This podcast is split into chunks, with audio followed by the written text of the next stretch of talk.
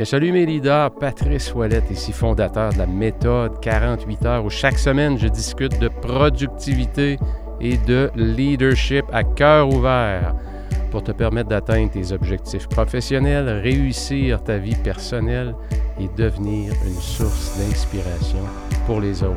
Vous savez, dans un monde où tout va tellement vite, on est souvent trop éparpillé, hyper connecté. Gérer son temps, son attention et son énergie de façon optimale, c'est tout un défi. tu es au bon endroit si tu recherches des solutions pour amener ta performance et ton sentiment de réussite autant dans ta vie personnelle que professionnelle, à ton prochain niveau. Ton temps est précieux. It's showtime now. Et dites-moi, c'est quand la dernière fois vous vous êtes arrêté avec un bon vieux bloc-notes, un stylo ou un crayon, puis euh, vous avez réfléchi sur comment vous utilisez votre temps. Est-ce qu'il n'y aurait pas moyen de trouver de la marge de manœuvre euh, dans cette vie qui, pour bien des gens, va très, très vite, où on est souvent à la dernière minute, très souvent à la course, et on a très, très peu de marge de manœuvre. De un, est-ce que c'est possible? Bien, la réponse, c'est tout à fait, c'est possible. Et avant d'arriver là, il y a peut-être du travail à faire un peu. Il y a un travail de réflexion, vous le savez. Plus on se prépare, plus on planifie, et plus on se prépare, plus c'est simple d'exécuter, plus c'est facile. Parce que la préparation oblige à faire des choix, oblige à se poser des questions de qualité. Question de qualité veut dire réponse de qualité en général. Et plus on réfléchit, plus les questions qu'on se pose font place à des meilleures questions à chaque fois. Et c'est ce qui fait qu'en en réfléchissant davantage, en prenant du recul, la perspective, bien, on s'engage sur le chemin de la transformation. Alors, pour tous ceux d'entre vous euh, qui euh, recherchaient justement cette marge de manœuvre, mais aujourd'hui, ce podcast-là va vous parler énormément. Et je vous invite, si c'est possible, peut-être, je sais qu'il y en a beaucoup qui consomment le podcast euh, au gym, en faisant de l'exercice, du ménage, peu importe, en voiture aussi pour beaucoup. Je vous invite, si c'est possible, à écouter ce podcast, cet épisode-là, avec justement un bloc-notes, un stylo, ou encore si vous êtes devant l'ordinateur, euh, que ce soit sur une page Word, un document, pour justement prendre des notes, laisser euh, mettre sur papier euh, les réflexions que ça fait jaillir en vous. c'est souvent là, c'est une autre étape de la transformation. vous savez, aujourd'hui, c'est une autre chose aussi. On consomme énormément, et j'en parlais dans mon dernier épisode, on consomme énormément d'informations. On en consomme tellement qu'on finit par tomber dans le piège qu'on doit constamment consommer, c'est ce qu'on croit, pour euh, rester à jour, pour être au courant, pour ne rien manquer, alors qu'il y a davantage de travail à faire d'en consommer moins, mais aller davantage dans la profondeur. Et c'est ce que je vous invite à faire à prendre du temps, à ralentir un peu. On dirait que la société d'aujourd'hui a un peu tué la lenteur. Elle est où la lenteur? On l'a enterrée quelque part. Personne, très peu de gens l'ont retrouvée. Mais derrière la lenteur, souvent, qu'est-ce qu'on retrouve? On retrouve la boussole. Lorsqu'on va moins vite un peu, c'est qu'on travaille davantage avec la boussole, beaucoup moins avec l'horloge. C'est beaucoup moins important d'essayer d'aller vite quand on chemine dans la bonne direction. Alors euh, voilà, peu importe, si vous êtes au gym, si vous êtes en auto, merci de m'écouter. Euh, euh, peut-être vous prendre des notes à la fin de la session ou juste avant de débarquer de la voiture, prendre le téléphone, aller dans l'application Notes et peut-être marquer un ou deux points qui vous a marqué pendant l'émission. Peu importe, mon message, c'est que derrière l'écoute, derrière les formations, essayez de prendre au moins un point, un point que vous retenez et que vous allez appliquer rapidement. Rapidement, ça veut dire à l'intérieur de 24 heures, je pose un geste, je pose une, action qui est conséquente avec la formation. Et c'est souvent dans ces actions-là que la transformation a lieu. Sinon, je fais juste consommer sans arrêt, sans arrêt. Des questions importantes à se poser. Si on dit qu'une fois par trimestre, je devrais m'arrêter et euh, regarder mon calendrier, mon agenda et me poser des questions, bien, juste avant de rentrer dans les stratégies justement pour euh, créer de la marge de manœuvre, je veux passer avec vous à travers certaines questions, certaines questions fondamentales euh, qui vont vous permettre à mieux réfléchir sur comment je passe mon temps et à quel endroit je veux créer de la marge de manœuvre. Et la première question qui me vient à l'esprit, évidemment, c'est est-ce que ma vie fait du sens? Pourquoi? Parce que ça va tellement vite qu'on finit par souvent être sur le pilotage automatique. Et euh, il arrive un événement, il arrive de la maladie, la perte d'un être cher, euh, il nous arrive une épreuve financière, et c'est là souvent dans ces épreuves-là, lorsqu'on appelle frapper un mur, peu importe c'est quoi le mur, que soudainement ça vient nous chercher. Et on se dit, OK, euh, est-ce que ça fait du sens tout ça? Est-ce que j'aime encore mon travail? Est-ce que mon couple est en santé? Est-ce qu'on n'a pas perdu un peu l'étincelle qu'il y avait auparavant? Est-ce que je ne me suis pas éloigné de, de, mes amis? Je les ai négligés? C'est ça, est-ce que ma vie fait du sens? Quels sont vos essentiels? Quels sont les grands piliers qui gouvernent un peu votre vie? Ah, on appelle ça souvent des valeurs, évidemment. Et est-ce que votre vie est conséquente et cohérente avec vos valeurs? Donc, est-ce que ma vie fait du sens? Est-ce que j'aime mon quotidien? Ou je me sens toujours à dernière minute sans avoir de temps pour moi? Lorsqu'on n'a jamais de temps pour soi, c'est difficile d'aimer son quotidien.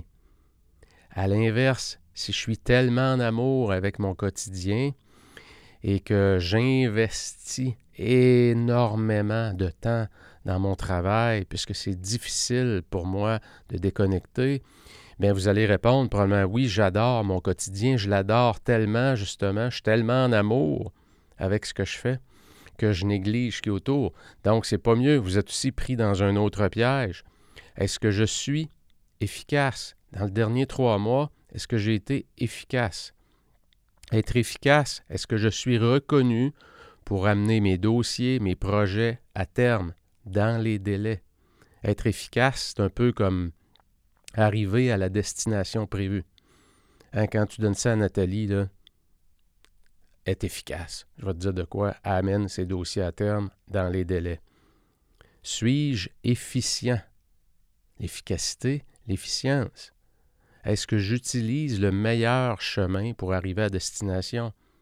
Nathalie, elle livre la marchandise, mais je ne sais pas si tu as remarqué, Sandra, je ne sais pas comment elle s'y prend, mais elle réussit toujours à livrer la marchandise en beaucoup moins de temps que les autres. Et je le regarde, Passer cinq heures, son auto jamais dans le stationnement.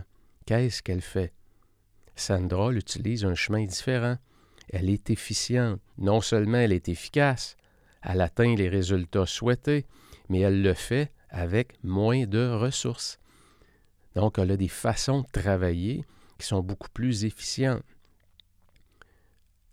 Vous en connaissez peut-être des gens comme ça. C'est des excellentes questions à se poser. Suis-je dans l'occupation ou dans la production?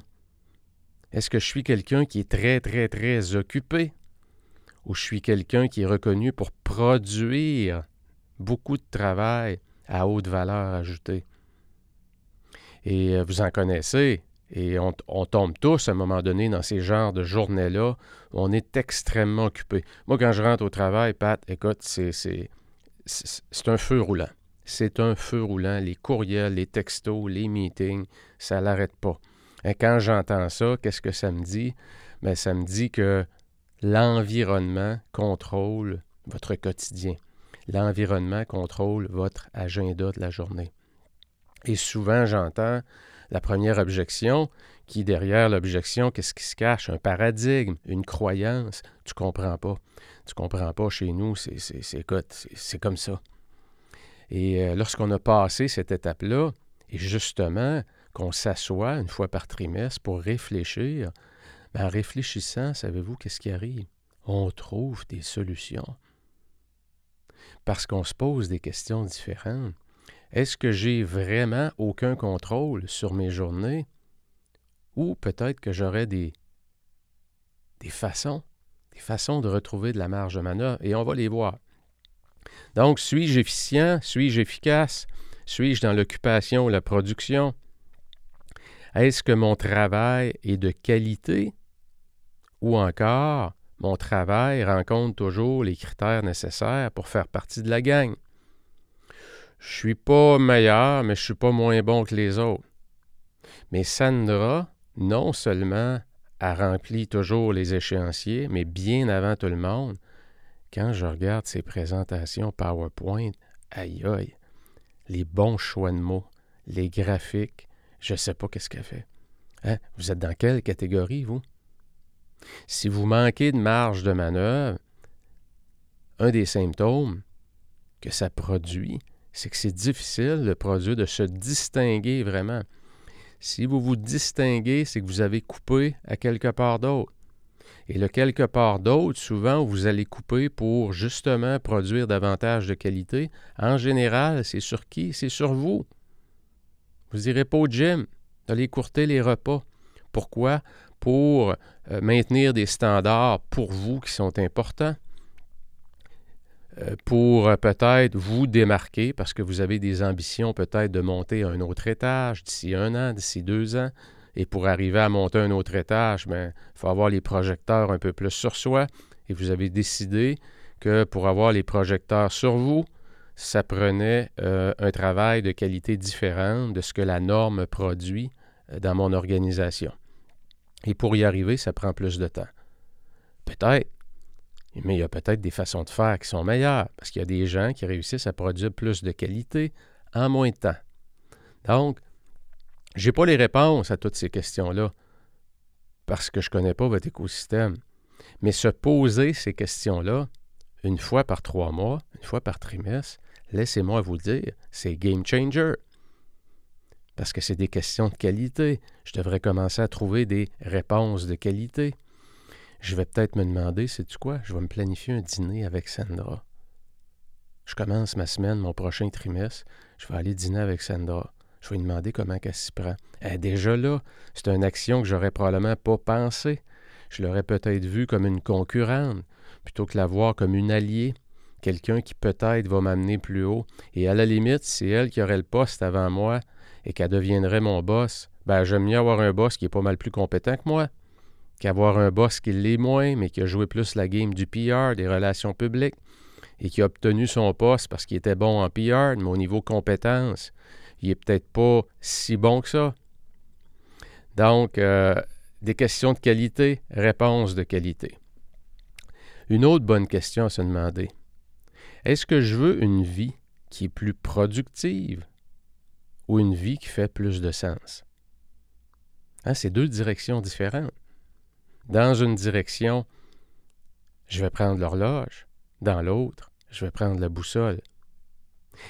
Et si c'était possible de prendre les deux? Si avant de prendre l'horloge, j'utilisais le sextant pour aller plusieurs siècles en arrière, la boussole, et un coup que j'ai bien aligné mon tir, je sens que je suis vraiment dans la bonne direction, j'ajoute une couche avec l'horloge. Aïe aïe! Là, on commence à parler. Là, on commence à parler de quelqu'un qui est sur son X, quelqu'un qui est vraiment au bon endroit, qui adore ce qu'il fait, qui sent qu'il contribue énormément et qui a développé les bons systèmes, les bonnes techniques de travail pour arriver à la maison le soir avec de l'énergie. On n'a pas tout donné. On ne s'est pas, on, s'est pas vidé. Vous savez, il y a des joueurs dans certains sports qui sont reconnus pour se conserver, qu'on appelle. C'est des joueurs, lorsqu'ils vont, embarquer, euh, prenons sur la patinoire ou un terrain de foot, peu importe, ils vont être reconnus lorsqu'ils se mettent à courir ou à patiner. Les chances que ça donne un résultat sont beaucoup plus élevées. Et il y a des joueurs qui courent, qui courent, qui courent, particulièrement quand on est plus jeune, on le voit chez les plus jeunes, et qu'est-ce qu'ils apprennent, les plus jeunes, à conserver leur énergie pour les moments où ça va compter. Parfois, on entend dire on a une ligne d'énergie. Hein, c'est une ligne qui embarque, souvent le quatrième trio, si on pense au hockey. Et cette ligne-là va faire quoi? Ils vont courir partout, patiner comme des malades, comme des poules pas de tête, ils vont frapper tout ce qui bouge. Il ne dure pas longtemps, ça dure vraiment pas longtemps. C'est très court, mais c'est pour un peu secouer, secouer l'équipe et on s'attend à ce qu'il fasse ça. Ça, c'est correct, une ligne d'énergie. Mais ces gens-là, vous le savez, n'embarquent pas souvent sur la patinoire. Ces gens-là vont aller à l'occasion soit pour réveiller l'équipe. Et ça, c'est correct. C'est comme décider que plutôt d'aller dîner, je vais mettre mes running shoes, puis je vais aller euh, courir ce midi, puis je vais prendre un petit snack de 15 minutes. Pourquoi? Parce que là, je suis endormi aujourd'hui. Hein, je vais me donner une ligne d'énergie, moi aussi. Mais est-ce que je vais utiliser davantage l'horloge ou la boussole? D'ailleurs, euh, si vous voulez en apprendre plus là-dessus, je vous invite à écouter l'épisode numéro 0, euh, qui est un peu euh, celle où j'indique, je, discute un peu du, pourquoi le podcast Leadership et Productivité. Et j'en parle de long en large, de la boussole et de l'horloge. Est-ce que je veux en faire plus dans une journée ou je veux augmenter la qualité de mon travail? Hein, c'est deux directions séparées. C'est des bonnes questions à se poser. Et euh, je ne vous dis pas que c'est nécessairement la rue, la, excusez, la route de la qualité qui est la bonne. Et pourquoi je vous dis ça? Parce que je ne connais pas votre environnement de travail. C'est possible que dans l'écosystème où vous êtes, il faut livrer la marchandise plus vite. Et que la norme du 80% si ton travail est terminé à 80% on livre. Euh, il, y a des, modèles d'affaires montés comme ça, où on doit être plus efficace, on doit être plus rapide à passer un autre dossier. Ça veut dire ce que ça veut dire qu'on compromet la qualité? Absolument pas. Il y a un bon niveau de qualité qui est bien ajusté à votre réalité de marché. Et l'excédent, si vous voulez, le surplus de qualité qu'on va chercher, notre marché ne le rémunère pas. Donc, ça ne donne rien d'y aller. Donc, il faut savoir s'ajuster. Il y a certaines industries où il faut mettre un peu plus d'horloge dans ces processus. Il y a certaines industries où il faut davantage mettre de qualité. Donc, vous ajustez évidemment ces questions-là à votre réalité, à vous. Est-ce que je fais vraiment les bonnes choses à chaque jour? Je vais me donner une note d'un à 10 sur ma contribution en termes de valeur, en termes d'impact, de contribution à l'organisation. Ce serait quoi la note? Est-ce que je suis satisfait de cette note-là? Ou encore, je me mettrais une note de 5-6. Pourquoi? Parce que je suis tellement occupé. Tu comprends pas, Pat? Je suis tellement occupé, je reçois tellement de courriels. Écoute, j'ai peur d'oublier des choses, ça me stresse. Je suis vidé le soir. Euh, non, je peux pas dire que quand on parle d'impact, de contribution, euh, j'aimerais donc ça, j'aimerais tant ça pouvoir contribuer davantage. Donc, voyez-vous, l'audit aux trois, trois mois, au trimestre, va vous permettre de, prendre la perspective. OK, si la réponse c'est 5, vous avez l'impression que vous contribuez à 5 sur 10. Oh! OK, là, faut, faut, on fait quoi? On fait quoi avec ça? Parce que quelqu'un qui contribue à 5 sur 10, peu importe le salaire que vous gagnez, le poste que vous faites, un jour, ça rattrape. On a beau dire qu'on vit dans, dans un contexte où il y a peu de ressources, peu importe. Votre objectif, c'est d'être au minimum à 8. Si vous n'êtes pas à 8 sur 10, vous ne pouvez pas vous distinguer. Vous êtes pris dans des paradigmes d'occupation. Vous êtes quelqu'un d'occupé. Mais en bout de ligne, est-ce que ce, bruit-là, tout ce mouvement-là, est-ce qu'il produit vraiment de la valeur pour euh, l'organisation? C'est la vraie question. Et vous devez vous donner la vraie réponse. Et vous savez, les questions que vous vous posez là et à laquelle vous répondez, euh, je peux vous assurer que si vous avez une belle conversation avec votre supérieur immédiat pour lui demander quelle note il vous donnerait et pourquoi, euh, si vous vous donnez un 5 et votre supérieur immédiat vous donne un 7, ah ben c'est des bonnes nouvelles. Ça veut dire qu'il voit davantage de choses que vous faites euh, qui produisent la valeur. Ou encore, parfois, il va être, il va être bon avec vous parce qu'il y a beaucoup de roulement de personnel dans l'organisation. Et par crainte de vous perdre, ben, il va amplifier un peu, euh, il va vous livrer davantage de, bonnes nouvelles. Il y a beaucoup de boss comme ça aussi, hein, qui vivent dans la peur, qui vivent dans la crainte.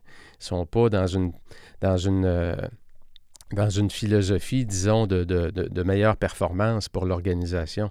Alors, sachez trouver, euh, sachez interpréter les chiffres qu'on vous donne de la bonne façon. Mais à la base, à la base, ce qui est important, c'est votre perception à vous. Ça, c'est la plus importante. Hein, votre perception, c'est votre réalité. Et si vous vous donnez un signe, c'est que votre réalité, c'est que vous courez, vous avez peu d'énergie à la fin de la journée et il y a plein de choses que vous n'avez pas le temps de faire, mais que vous aimeriez faire. Donc, il faut avoir une réflexion pour trouver la marge de manœuvre. Est-ce que je compromets, est-ce que je me compromets toujours lorsque je manque de temps? Ma vie professionnelle? Qu'est-ce que je compromets? Ma famille? Mon couple? Ou encore moi-même? À quel endroit je coupe? Et euh, vous savez, c'est pour ça que je parle de calibration, parce qu'on n'est jamais en équilibre, on est toujours en déséquilibre, particulièrement dans la société d'aujourd'hui, où tout va vite, où euh, le plan de la semaine, même le plan de la journée, peut prendre le bord en l'espace de deux heures. Est rendu dix heures, il arrive une urgence, je dois consacrer mon temps, j'ai pas pu me rendre au meeting que j'avais à 10h30. Euh, c'est ça la réalité d'aujourd'hui. Mais euh, si on n'a aucune planification et qu'on se dit que ça ne sert à rien, c'est certainement pas le chemin à suivre, puisque c'est sûr et certain que l'environnement va euh, organiser nos journées. D'un autre côté, si je suis constamment en train de compromettre une partie de ma vie et je ne suis pas bien avec ça à l'intérieur de moi, il y a du travail à faire. Pendant une grande partie de ma vie, j'ai compromis ma famille, mon couple, pour investir davantage dans mon travail parce que j'ai été ambitieux et je suis tombé un peu dans les pièges de l'ambition. L'ambition m'a rendu un peu aveugle des besoins qu'il y avait autour de moi, les besoins de ma conjointe, les besoins des enfants. Euh, c'est les pièges de l'ambition, vous le savez. D'un autre côté, euh, il y a des gens qui vont constamment euh, couper sur leur emploi pour donner davantage à leur famille, à leurs enfants, et je ne suis pas en train de juger ça du tout. Ce que je dis, par contre, parce qu'on le voit de plus en plus aujourd'hui, les gens vont calibrer davantage leur vie en fonction de leur vie personnelle et professionnelle. Euh, personnel en premier, professionnel en deuxième. Je pense que c'est un grand shift qu'on voit euh, dans la société, alors que ma génération, à moi, on était davantage à calibrer notre vie davantage du côté professionnel euh, au détriment du personnel. Mais peu importe euh, de quel côté vous êtes, sachez une chose, c'est qu'on est constamment en train de se calibrer. Il faut partir avec ce principe-là. Et la deuxième chose, il faut simplement avoir aussi des objectifs qui sont alignés avec les choix que je fais. Si je veux me, si je veux me rendre au poste de directeur général dans l'organisation où je suis, mais que c'est toujours ma vie personnelle qui passe en premier. Et lorsque ça vient le temps de donner un effort supplémentaire, ben je suis le premier parti. Ben vous allez probablement vivre des frustrations. Vous allez probablement pointer les autres du doigt. Vous allez probablement trouver que les c'est pas juste de ne pas être choisi, mais pourtant, regardez vos comportements. Ils ne sont pas cohérents avec vos objectifs. Donc, tout ce que je dis, c'est ajuster vos objectifs avec les choix que vous faites.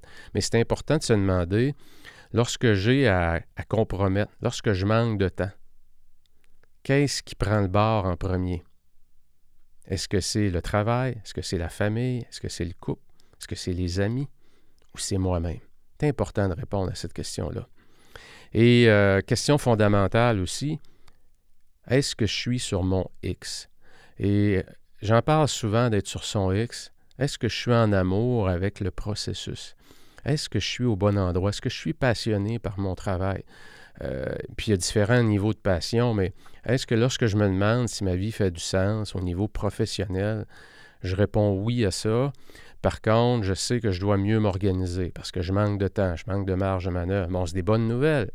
Vous êtes sur votre X. Parce qu'il y a des gens qui sont sur, à gauche du X, c'est le W.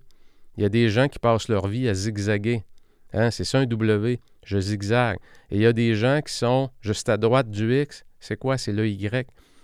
Les gens qui savent qu'ils doivent prendre une décision, mais qui la prennent jamais. Ils sont constamment dans l'indécision. Ils sont sur leur Y et ils n'osent pas la prendre. Ils n'osent même pas se poser trop de questions parce que les réponses qui vont venir, les émotions qui vont monter, leur fait peur. Alors, si vous n'êtes pas sur votre X, vous êtes sur votre W ou sur votre Y, ça va vous permettre de prendre le recul. Euh, qu'est-ce que j'ose pas décider? C'est quoi la vraie réponse qu'il y a derrière ça? Est-ce que j'ai à prendre des décisions par rapport à des engagements que j'ai pris? J'en ai trop pris. Aujourd'hui, je me fais prendre que je ne pourrais pas tout livrer. Je me suis impliqué dans une fondation, puis une autre, puis je suis rendu coach au soccer, puis j'ai les cours de gymnastique le mercredi à m'occuper, euh, euh, le voiturage, aller chercher les autres enfants aussi. Vous savez que les vies sont, très occupées aujourd'hui. Et euh, je sens dans moi que j'en ai trop pris parce que là, je sens que j'étire mon élastique. Je le sens dans moi. Je suis fatigué, j'ai de la misère à dormir, je me réveille dans la nuit. J'ai des signaux, là, mon corps me parle. Manque d'appétit, ou au contraire, je mange trop, ou je prends un peu trop d'alcool pour m'engourdir, ou j'ai de la difficulté de concentration constamment, euh, je me laisse distraire par, euh, par plein de choses pendant la journée. J'évite de faire ce que je devrais faire. Hein, c'est tous des signaux, ça. C'est des signaux qui nous indiquent que j'en ai peut-être des décisions à prendre. J'ai peut-être justement une conversation à avoir que j'évite. Conversation difficile. Alors voilà pour les, questions, je vous dirais, euh, qui vont vous permettre de, de prendre la perspective avant qu'on tombe dans comment créer de la marge de manœuvre concrètement, si vous avez la chance de répondre à ces questions-là une fois par trimestre, croyez-moi, croyez-moi, vous allez transformer chacun de vos prochains trimestres. Parce que ce sont des questions de qualité. Ce ne sont pas des questions qui sont en surface, des questions de profondeur. C'est des questions je dois ralentir. Je dois ralentir pour y répondre. C'est pas oui ou non. Bing bang. Next. 1 à 10, 8. Next. Prochaine question. Non, c'est pas ça. C'est qu'on prend de la perspective. On s'arrête. Idéalement, si vous avez la chance, allez dans un café seul, un moment où il y a moins de monde un petit peu, et souvent ce qu'on appelle un peu le, white noise, le bruit d'ambiance qu'on entend, euh, nous embarque dans un moment de flot. Et là, ben, je peux me mettre à écrire sur ce qui vient en me posant chacune de ces questions-là. Vous allez voir, ça va faire jaillir euh, des belles prises de conscience. Ça va faire euh, euh, germer des solutions aussi. Il y a des choses qu'on ne voit pas lorsqu'on est dans la forêt. Et lorsque soudainement je prends mon hélicoptère et je m'élève un peu, oh, il y a un lac là-bas. Je m'étais jamais rendu là-bas. Je ne savais même pas qu'il existait. Waouh, soudainement, c'est différent. Oh, il y a une belle montagne, puis il y a toute une, belle chute dans la montagne que je n'avais pas vue non plus. C'est ça, prendre la perspective. C'est que soudainement, on se met à voir des choses qu'on ne voit pas euh, lorsqu'on reste dans notre quotidien. Donc, je vous invite à faire ce travail-là. OK, je m'en vais tout de suite avec vous dans les euh, comment. Comment je peux me dégager de la marge de manœuvre? Solution numéro un, planifier la planification. Hein? Je vous invite à donner un nom à cette rencontre-là avec vous-même ou peut-être même avec un collègue, mais donnez-vous du temps dans la semaine. Donc, j'ai un bloc de temps qui peut être le vendredi après-midi, le dimanche matin, le dimanche en fin de journée. Il y en a qui vont le mettre le lundi matin. Euh, personnellement, je trouve que c'est vous mettre à risque, mais ça fonctionne pour certains. Donc, sachez bien interpréter euh, les conseils que je donne en fonction de votre environnement. Euh, c'est que si votre planification de la semaine n'est pas faite, vous rentrez lundi matin et en rentrant, il y a un feu. Qu'est-ce qui prend le bord? La planification de la semaine. Et c'est dur de la rattraper un coup que le feu est parti.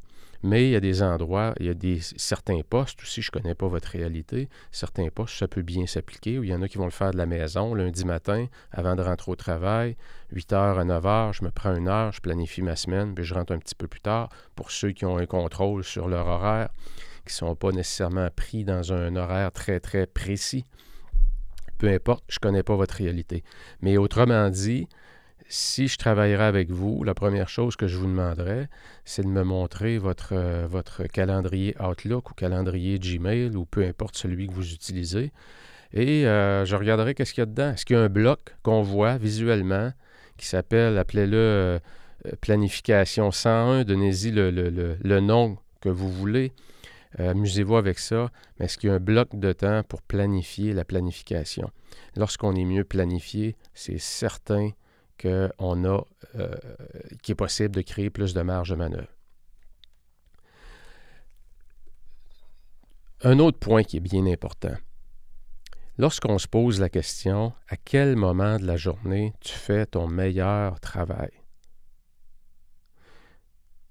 sans faire de grandes réflexions, si tu as à répondre à cette question-là de façon assez spontanée, c'est quand, dans, une journée, en général, à quel moment de la journée que tu produis ton travail de meilleure qualité? La réponse que vous allez trouver à cette question-là, je vous invite à planifier votre planification, votre bloc de temps à l'intérieur de cette plage-là. Pourquoi? Parce que c'est trop important pour ne pas pour ne pas travailler dans votre zone où vous êtes le plus performant. Vous voulez donner à cette activité-là tout l'amour, tout votre jus de cerveau, de neurones nécessaire pour en faire une activité qui va être ultra, ultra payante. Hein, si j'essaie de planifier ma semaine, le vendredi, entre 3h et 5h, puis que j'ai eu une grosse semaine, probablement que la qualité du travail que je vais produire, d'un, ça va me prendre un peu plus de temps, et de deux, il y a des bonnes chances que je manque de perspective un peu. Parce que euh, je suis dans le mindset de, fin de semaine, je suis probablement fatigué, mon esprit est probablement euh, en train de, vagabonder un peu sur, le week-end qui s'en vient. Euh, qui s'en vient. Donc, c'est peut-être pas le bon moment. Encore là, peut-être que pour vous, ça fonctionne bien. Si vous le faites le vendredi après-midi, je vous invite à l'essayer. Exemple, le dimanche matin, une heure. Essayez ça le dimanche matin si ça s'insère ou encore euh, sur l'heure. Essayez de l'intégrer dans une journée où il n'y a pas d'engagement comme tel pas d'engagement professionnel. Pourquoi? Parce qu'on est souvent en une heure de on accomplit beaucoup et ça va nous, ça va nous dégager tellement, tellement de marge de manœuvre. Il y a des gens qui me disent Ah, mais Pat, écoute, le week-end, moi, c'est famille. Oublie ça, je ne touche pas au travail. OK, mais tes semaines ressembleraient à quoi si tu prendrais une heure seulement, une heure dans ton week-end euh, pour justement te créer de la marge de manœuvre, pour arrêter de vivre euh, un petit peu moins l'enfer pour qu'il te reste plus d'énergie en fin de journée, pour que tu aies le temps et la satisfaction de dire j'ai le temps de prendre, euh, j'ai du temps pour moi, j'aime mon corps, j'aime ce que je vois, je me sens bien calibré, j'ai du temps pour mes relations, j'ai du temps pour ma santé, euh, je mets du temps pour mieux m'alimenter, puis je me sens satisfait. C'est pas toujours parfait, mais je vais te dire de quoi, Pat. Si je compare avec il y a six mois puis il y a un an, j'étais à des années-lumière. Quand j'entends ça, écoutez, je me dis, aïe aïe, c'est ça la transformation, c'est ça donner du sens à sa vie, c'est ça tomber en amour avec son quotidien, c'est d'être mieux calibré, c'est d'avoir cette marge de manœuvre-là. Donc, donnez-vous la chance de planifier la planification au moment où peut-être vous avez le moins d'engagement, votre esprit est libre, et au moment aussi où vous êtes dans la plage horaire où vous produisez du travail de qualité. Comment est-ce qu'on peut dégager de la marge de manœuvre aussi? Bien, il faut regarder aussi chacune de ces journées. Est-ce que mes journées sont surplanifiées? Il y a combien de gens, personnes qui sont pris avec des meetings qu'on appelle back-à-back, Hein, les meetings back-à-back, comme on dit au Québec.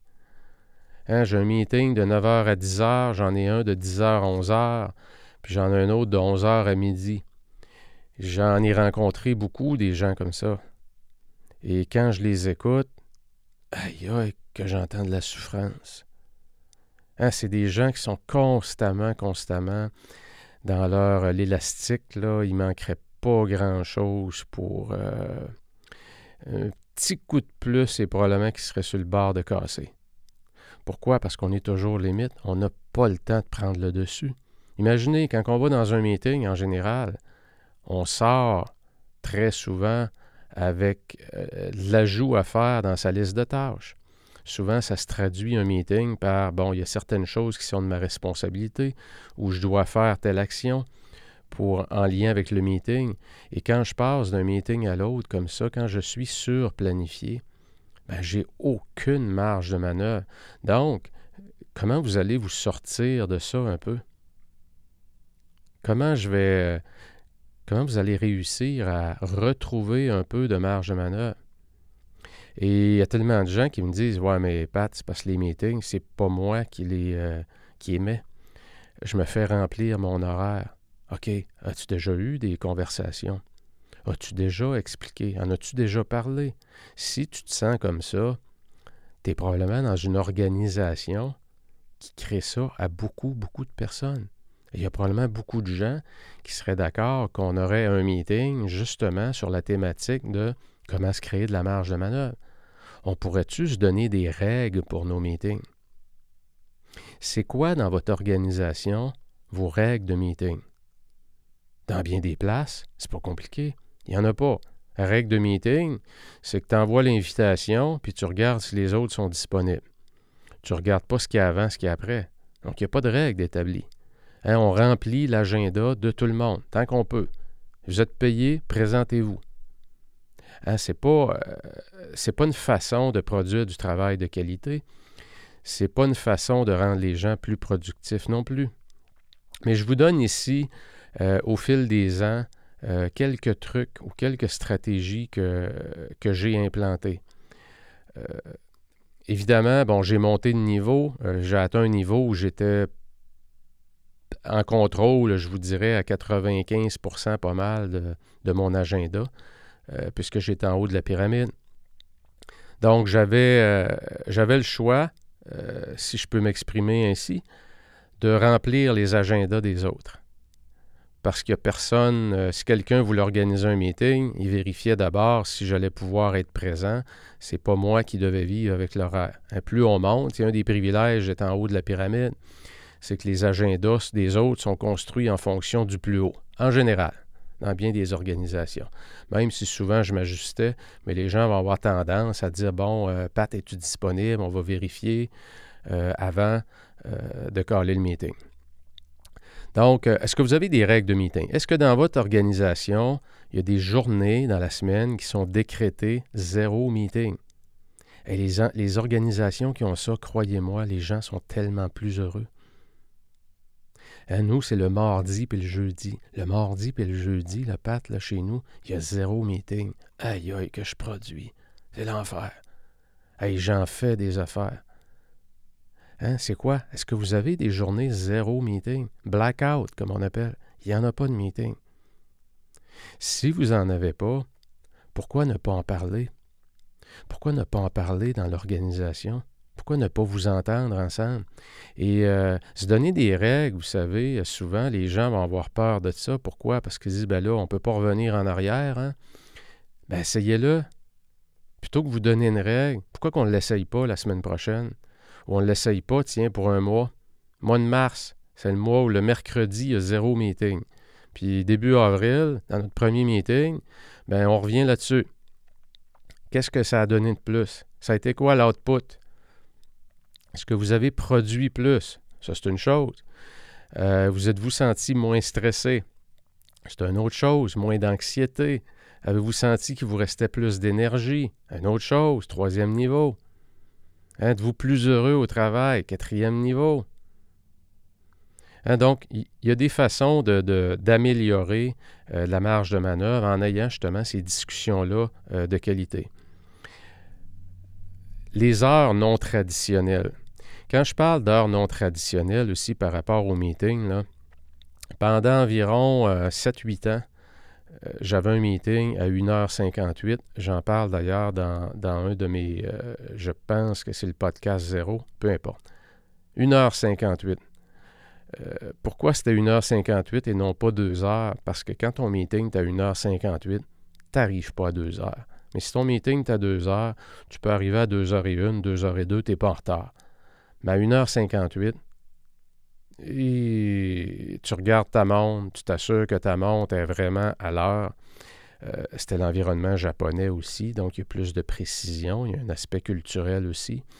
Mais euh, ça l'apportait, euh, c'est ce qu'on appelle une rencontre rythmée, c'est une rencontre quotidienne qui avait un agenda très court qui durait 15 minutes.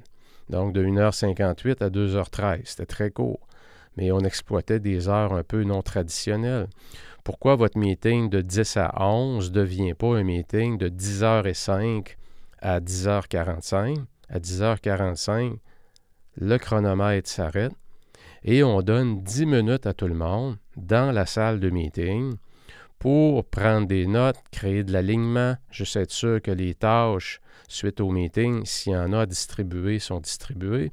Si jamais c'est juste un meeting d'information, bien, au lieu de durer jusqu'à 11h et finir à 10h45, et vous venez de faire quoi? Vous venez de donner un beau cadeau à tout le monde de 15 minutes pour respirer un peu, parce qu'il y a bien des gens qui ont un autre meeting à 11h. Et vous savez qu'avec le virtuel, maintenant, c'est encore pire que ça l'était avant, puisque tu es assis sur une chaise. Avant, tu étais dans une salle de conférence et tu te levais, puis tu te rendais à un autre meeting. Donc, tu pouvais au moins bouger, tu pouvais aller à la salle de bain. Aujourd'hui, bien souvent, et que tu n'as même pas le temps de te lever, tu es constamment devant une caméra pendant trois heures de temps. Y a-tu quelque chose de bon dans ça? C'est-tu possible qu'après une heure et demie, deux heures, ton cerveau, il retient plus rien? C'est-tu possible que le troisième meeting, il ne sert pas à grand-chose? Il faut se poser ces questions-là comme chef d'entreprise faut se poser ces questions-là comme chef de département, comme membre de la direction. faut se poser ces questions-là. Si vous ne faites pas partie de la direction, posez les questions. Soyez un influenceur, soyez un, ambassadeur. Ça donne quoi? Misez sur la qualité. Misez sur le bien-être des gens qui reste l'énergie aux gens à la fin de la journée et qu'ils aient le sentiment de produire davantage. Et j'ai pas vu beaucoup de gens qui me disent que plus il y a de meetings, plus ils produisent. J'ai pas encore rencontré ça. Malheureusement. Et c'est ça qui, est tellement qui est tellement un peu un, grand paradigme. On fait de plus en plus de meetings, mais il n'y a personne qui dit qu'il produit plus. Et une des raisons, c'est parce qu'il y a plus de meetings. Personne ne dit ça. Donc, c'est quoi? La sagesse nous dit quoi? La sagesse nous dit qu'on devrait s'asseoir avec nos équipes et regarder comment on va mieux structurer nos journées, comment est-ce qu'on va produire davantage comme équipe.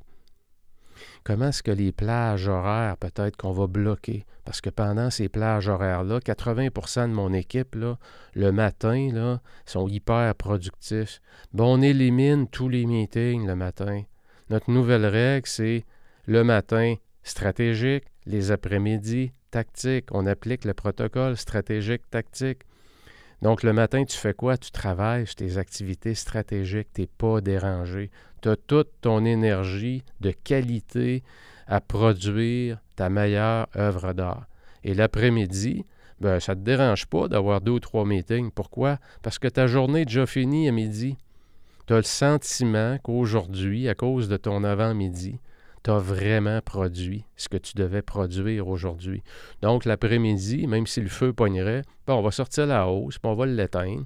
Puis en même temps, ben, je vais jaser un petit peu que le monde autour de moi, parce qu'on sait comment éteindre un feu. On est capable de jaser entre nous autres pareil.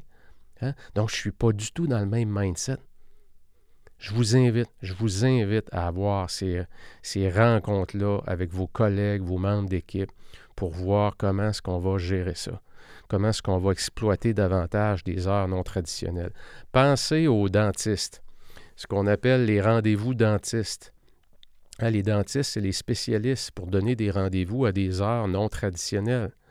Monsieur Wallet, euh, oui, le 23, euh, le 22 juin à 10h10, j'aurai de la place pour vous. Euh, non, ça ne fonctionne pas. J'ai déjà, je suis à l'extérieur. J'aurai la semaine suivante à 2h25. Ah, les dentistes sont comme ça. Et pourquoi vous pensez qu'ils font ça? C'est pour s'assurer, si ton rendez-vous est à 2h25, ben, tu n'arriveras pas à 2h30. Puis oui, je comprends qu'il y en a qui arrivent en retard, mais c'est une méchante bonne stratégie. Exploitez les heures non traditionnelles. Changez votre routine. Arrêtez de mettre ça à l'heure et aux 30 minutes. Mettez ça aux 15, aux 45 mettez ça à 20 et coupez vos meetings en deux. Essayez-le une semaine. On déplace de l'heure à 15. Donc, si c'est à 11 heures, on le met à 11h15. Et plutôt qu'il soit une heure, on le met 30 minutes. Et le 30 minutes que j'économise, qu'est-ce que je fais? Je m'en prends 15 dans ça, puis je prépare mieux mon meeting. Fait quand je vais déplacer toute cette gang-là, là, à la gagne, on, on gagne 1500$ de l'heure. Coûte cher, ce meeting-là. Il va coûter pas mal moins cher. Pourquoi? Parce que plutôt qu'avoir fait perdre un autre 30 minutes à toute ma gang, je l'ai pris juste moi, qui ai payé 100 pièces de l'heure, à mieux me préparer. Et quand j'arrive au meeting, j'ai un objectif clair de ce qui doit être accompli. C'est très clair, il n'y a aucune ambiguïté. On fait un tour de table et ça se termine là lorsque l'objectif est atteint. Donc, regardez du côté des meetings pour vous dégager de la marge de manœuvre.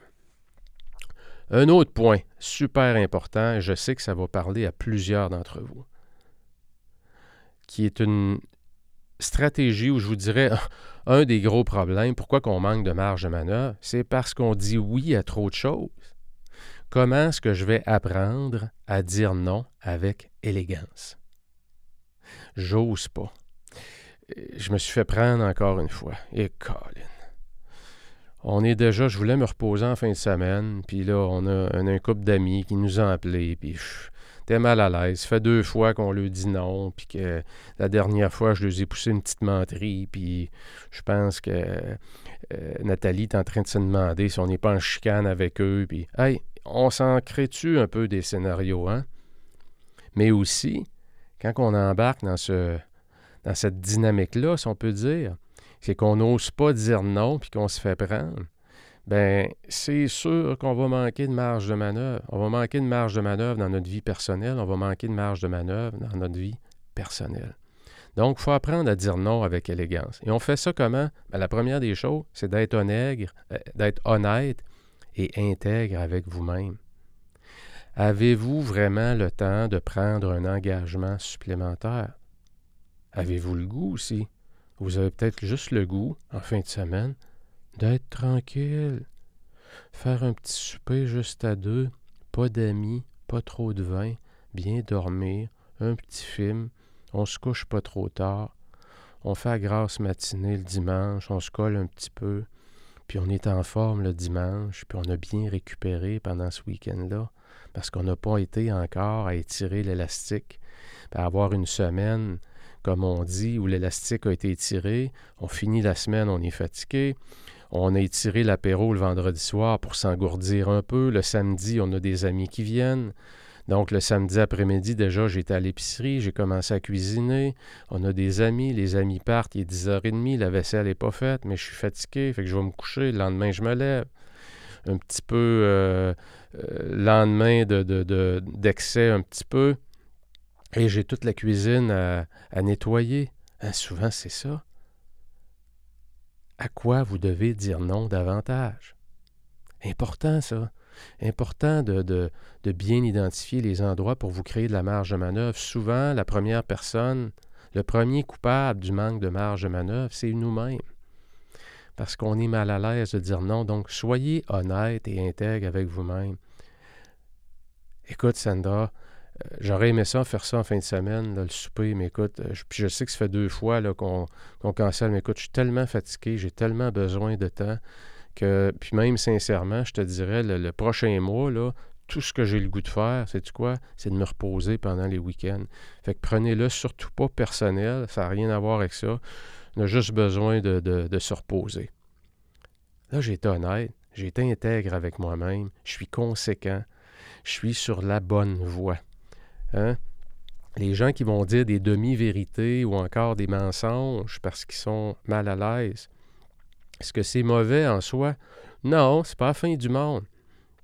Mais dites-vous une chose, à toutes les fois que vous donnez une demi-vérité ou un mensonge, vous vous compromettez vous-même. Vous diminuez votre estime de vous-même. Vous diminuez votre confiance en vous-même. Pourquoi? Parce que vous manquez de courage. Et quand on manque de courage, ça se traduit dans d'autres aspects de notre vie. Et lorsqu'on est intègre et honnête avec soi-même, et que, prenons l'exemple, vous avez pris un engagement pour aller souper à quelque part le samedi. Et samedi après-midi, vous commencez à avoir mal à la tête un peu.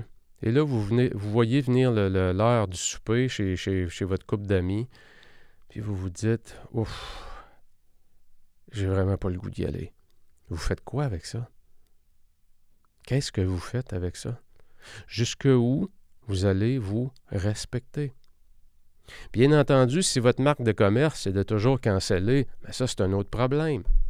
Mais si c'est jamais votre marque de commerce, vous vous cancellez, vous, tout le temps, bien là, il est peut-être temps, justement, de sortir de votre Y, de prendre une décision.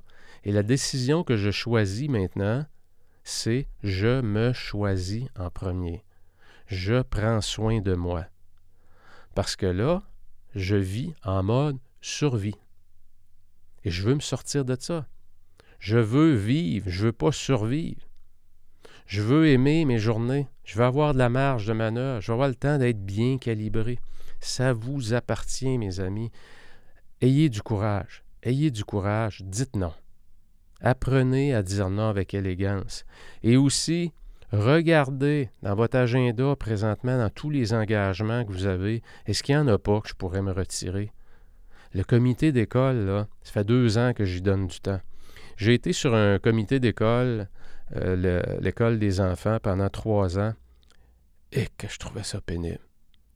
Et que je trouvais qu'on perdait du temps, puis ça tournait en rond, puis que j'appelais ça le, club des buveurs de café. Je n'étais pas habitué à ça. J'étais habitué d'être organisé, que ça roule, et là, j'arrivais là, c'était ah, c'était tellement, tellement pénible.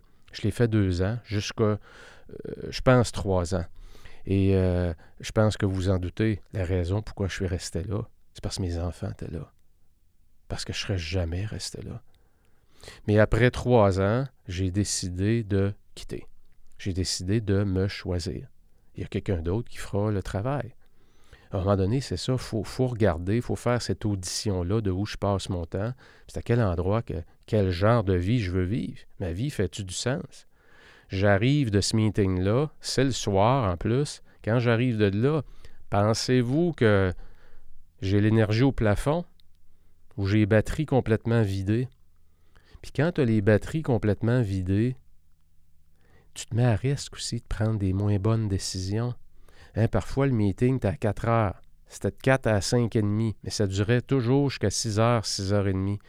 J'arrivais à la maison, j'étais complètement patate complètement vidé. C'est quoi le danger?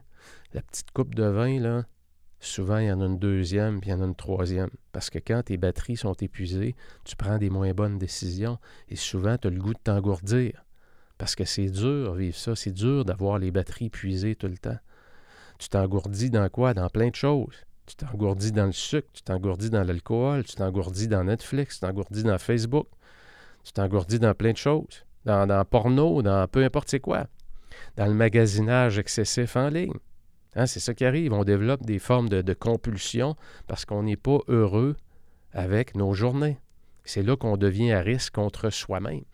Et on n'ose pas regarder le vrai problème et on essaie de se guérir d'un symptôme. Alors que guérir le symptôme, ça guérit rien.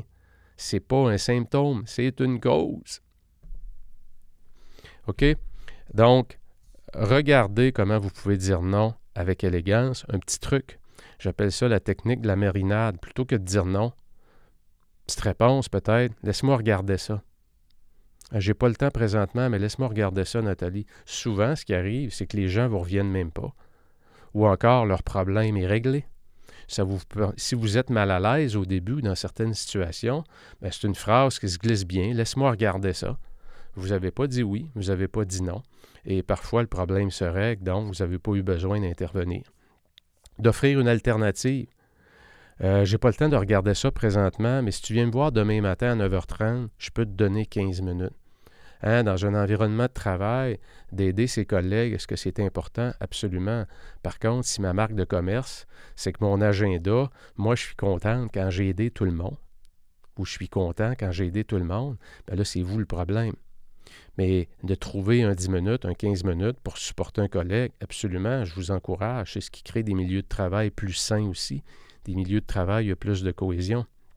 Donc, d'offrir une alternative, c'est souvent euh, une solution.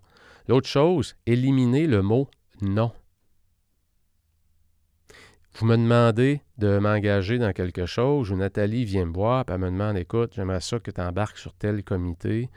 Euh, je pourrais répondre Écoute, Nathalie, te dire oui, c'est m'assurer de te décevoir. Parce que présentement, écoute, j'ai même de la difficulté à joindre les deux bouts avec tous les dossiers qui, sont sur mon bureau. J'ai toujours pas dit non. J'ai jamais dit non. Mais je suis en train d'y expliquer pourquoi je n'ai pas besoin de lui dire non. Donc, parfois, d'éliminer le mot non, qui semble direct, froid, euh, ça nous aide à, nous, à ne pas nous engager. Puis, soyez authentique, exprimez votre charge de travail. Croyez-moi, apprendre à dire non avec élégance, là, ça prend du courage avec un C majuscule. C'est pas facile. Pensez pas que du jour au lendemain, on fait ça de même. Non, parce que l'être humain n'aime pas décevoir. On n'aime pas être rejeté. Alors quand on voit l'autre venir nous faire une demande, on s'imagine si ça nous arrivait, on ne veut pas lui faire vivre de rejet. Donc à la base, il y a quelque chose de bon derrière le fait qu'on n'ose pas dire non. Le problème, c'est qu'en disant oui trop souvent, c'est que j'ai jamais de marge de manœuvre. Non seulement, mais ma vie devient un enfer. Ma vie devient un enfer. On m'a demandé euh, il y a environ un mois, euh, c'est arrivé, écoutez, dans un meeting, euh, nouveau président sur un conseil d'administration sur lequel je suis, et puis un nouveau président qui a été élu. Et puis deux semaines après l'élection du président, je reçois une demande par courriel pour un petit 30 minutes avec le nouveau président faisait le tour, j'imagine, des membres du CA. Puis, euh, lors du meeting, il m'a demandé de prendre en charge un dossier, un dossier de financement pour euh, du gros financement. On parle de plusieurs millions. Puis, euh, sur le coup, je me suis fait prendre. Je me suis fait prendre à lui dire oui. J'ai mis le singe sur mon épaule. Et puis, à la fin du meeting, lorsqu'on a eu terminé la rencontre Zoom, je le savais. Je le savais en dedans de moi, je n'étais pas fier de moi, je n'étais pas content de moi, parce que je n'ai pas la marge de manœuvre. Non seulement je n'ai pas la marge de manœuvre, mais aussi j'ai pas le goût. J'ai le goût de me choisir davantage. J'ai le goût d'investir plus de temps dans, mon entreprise, 48 heures. Euh, quand, je suis à l'extérieur de l'entreprise, j'ai le goût de prendre soin de ma santé. J'ai fait mes choix et cette décision-là, en disant oui, n'était pas cohérente avec les choix que j'ai faits en début d'année. Alors là, je suis devant une situation où je dois retourner le voir pour lui dire que je me désengage. Puis je vais lui donner les, raisons pourquoi je me désengage. Est-ce que ça me prend du courage faire ça? Ben oui, ça prend du courage. Prends du courage parce que là, tu te dis, bon, les autres membres du CA vont passer quoi? Ils vont penser quoi de Pat? Pat, euh, mais c'est ça, c'est ça vous choisir. C'est que vous avez le choix, vous vivez avec le miroir des autres, ou vous prenez, vous, vous menez la vie que vous voulez mener. Vous voulez que ça soit le fun, vous voulez avoir la vie que vous désirez obtenir, pas celle que les autres veulent que vous, vous utilisez pour atteindre leur objectif à eux. Donc, c'est des choix qu'on fait. Se désengager. Euh, rapidement, pour terminer là-dessus, euh, délimiter vos frontières. C'est quoi vos règles de fin de travail? Avez-vous établi des règles? Les avez-vous écrits? Quelles sont vos frontières par rapport au travail? Quelles sont vos, vos, frontières par rapport à la vie personnelle? Quelles sont vos frontières avec vos enfants qui ont développé l'habitude, parce qu'avec les technologies aujourd'hui, on est rejoignable partout. Et mes enfants, ne respectent pas mon environnement de travail. Pourquoi? Parce que j'ai jamais pris le temps de leur expliquer. Que le matin, papa et maman veulent pas être dérangés. Et l'enfant, souvent, puis quand je dis l'enfant, l'adolescent, on n'a pas pris le temps, on n'a pas pris le temps de l'éduquer sur c'est quoi un problème, c'est quoi la définition d'une urgence. C'est-tu ton émotion qui a monté et t'en as fait une urgence? Est-ce que j'ai vraiment besoin d'intervenir? C'est de l'hygiène numérique que j'appelle. Est-ce que j'ai pris le temps d'avoir ces conversations-là avec ceux qui me dérangent le plus souvent? Et souvent, sous prétexte que je veux être un bon père de famille ou une bonne mère de famille, puis que je dois être disponible tout le temps, ben finalement, je suis toujours, toujours dérangé. Vous savez, là aussi, il faut prendre le taureau par les cornes faut, faut, se donner la chance de réussir. Quelles sont vos règles? Est-ce que vos enfants sont bien éduqués? Est-ce que vous, accepteriez que ça soit toujours comme ça?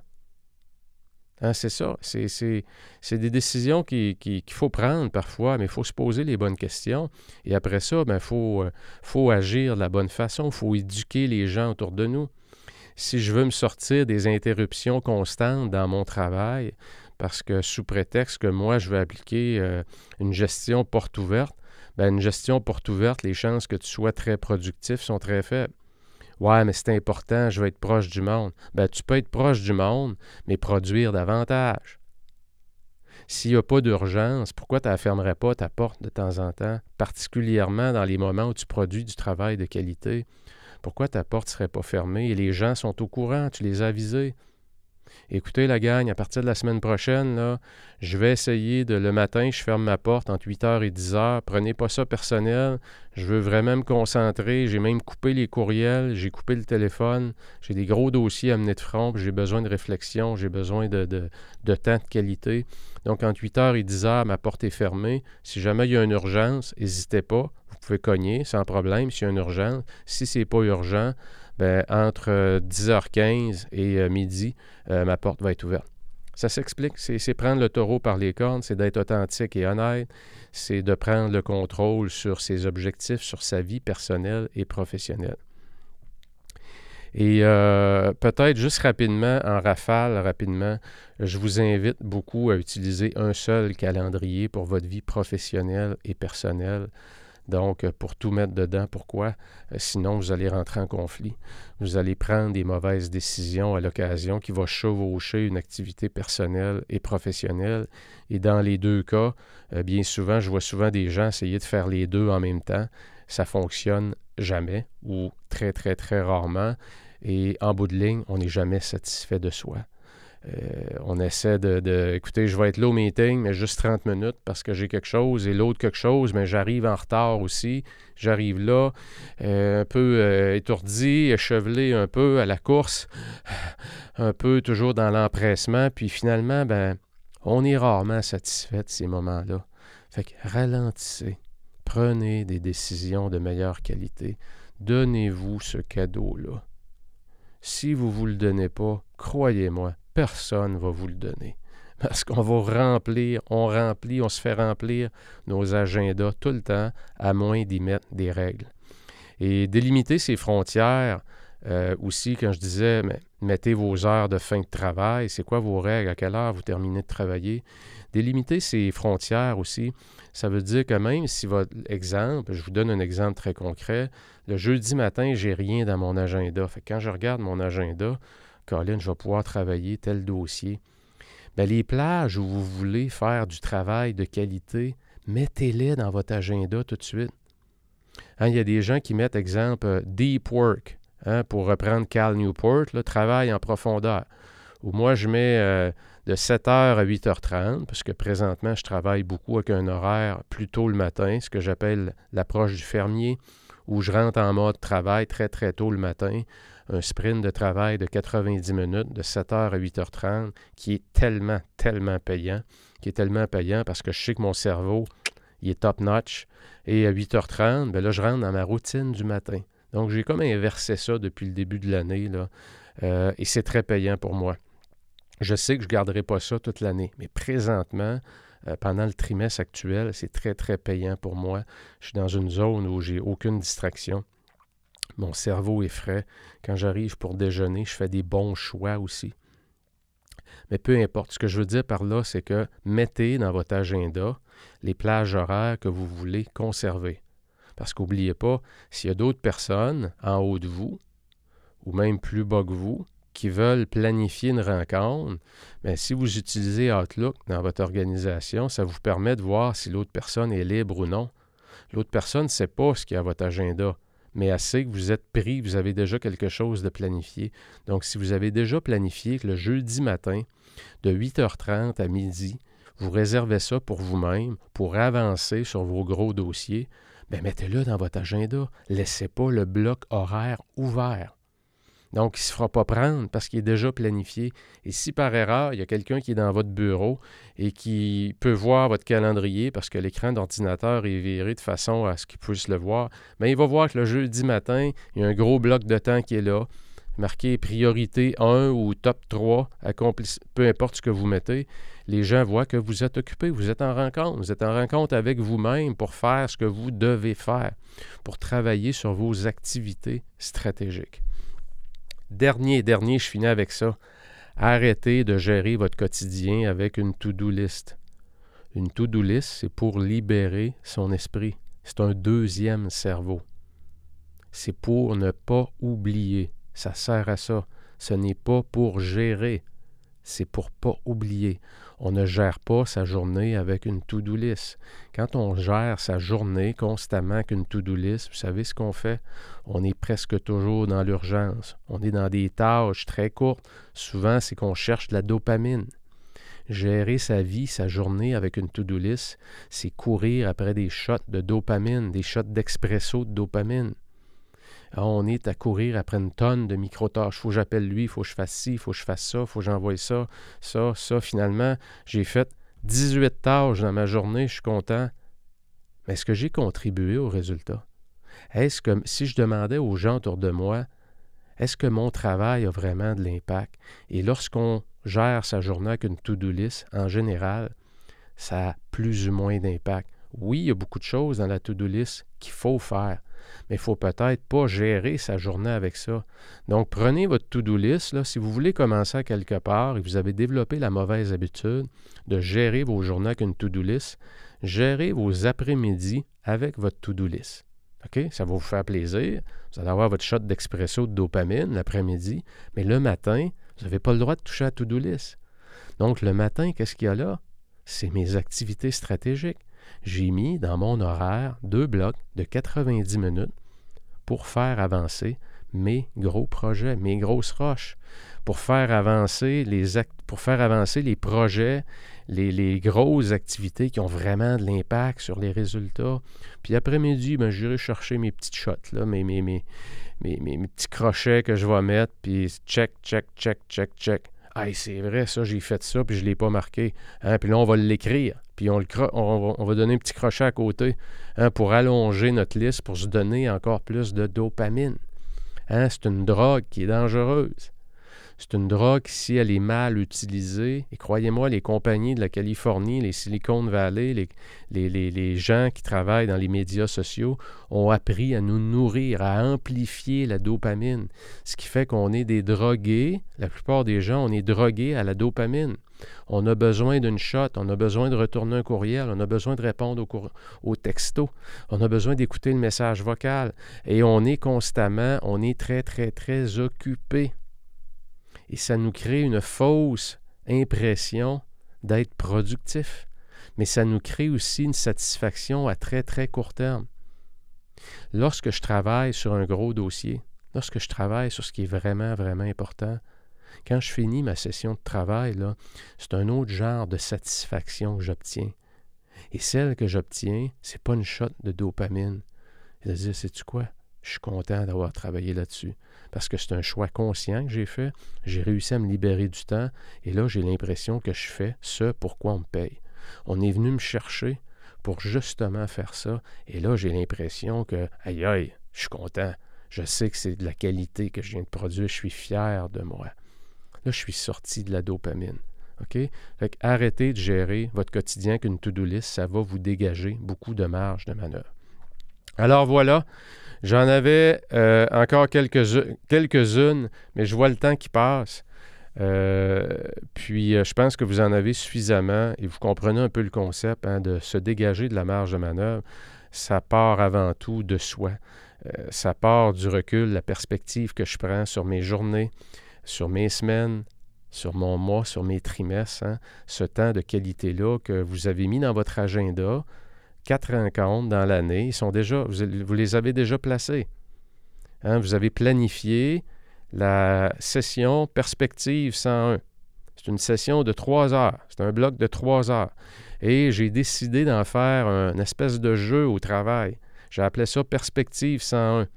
C'est toujours à la fin de chaque trimestre ou la première, le premier jour ouvrable euh, après la fin d'un trimestre. Exemple, fin mars, c'est le premier jour d'avril.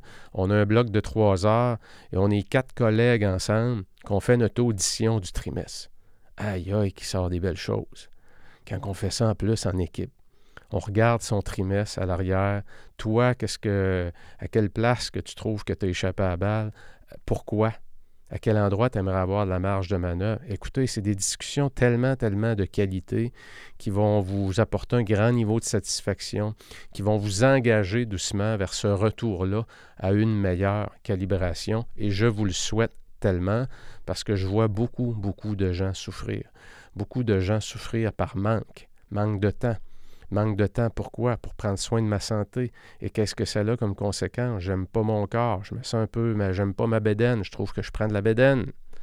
Hein, j'aime pas, il me semble que je me sens patate, je me sens, je suis pas d'endurance, hein, c'est ça.